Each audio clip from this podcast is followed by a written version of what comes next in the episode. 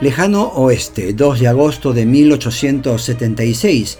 James Butler, más conocido como el Salvaje Bill, que además era alguacil del lugar, entra a una cantina a jugar póker, pero no cumple con la regla de oro de no dar la espalda a una puerta. A los pocos minutos, también entra a la cantina Jax McCall, que se la tenía jurada y le mete un balazo, lo mata. Cuando cae, el salvaje Bill mantiene agarrado su juego de póker, que era doble par de ochos y de ases. Desde entonces, cuando en el póker sale esa combinación, dicen tengo la mano del muerto.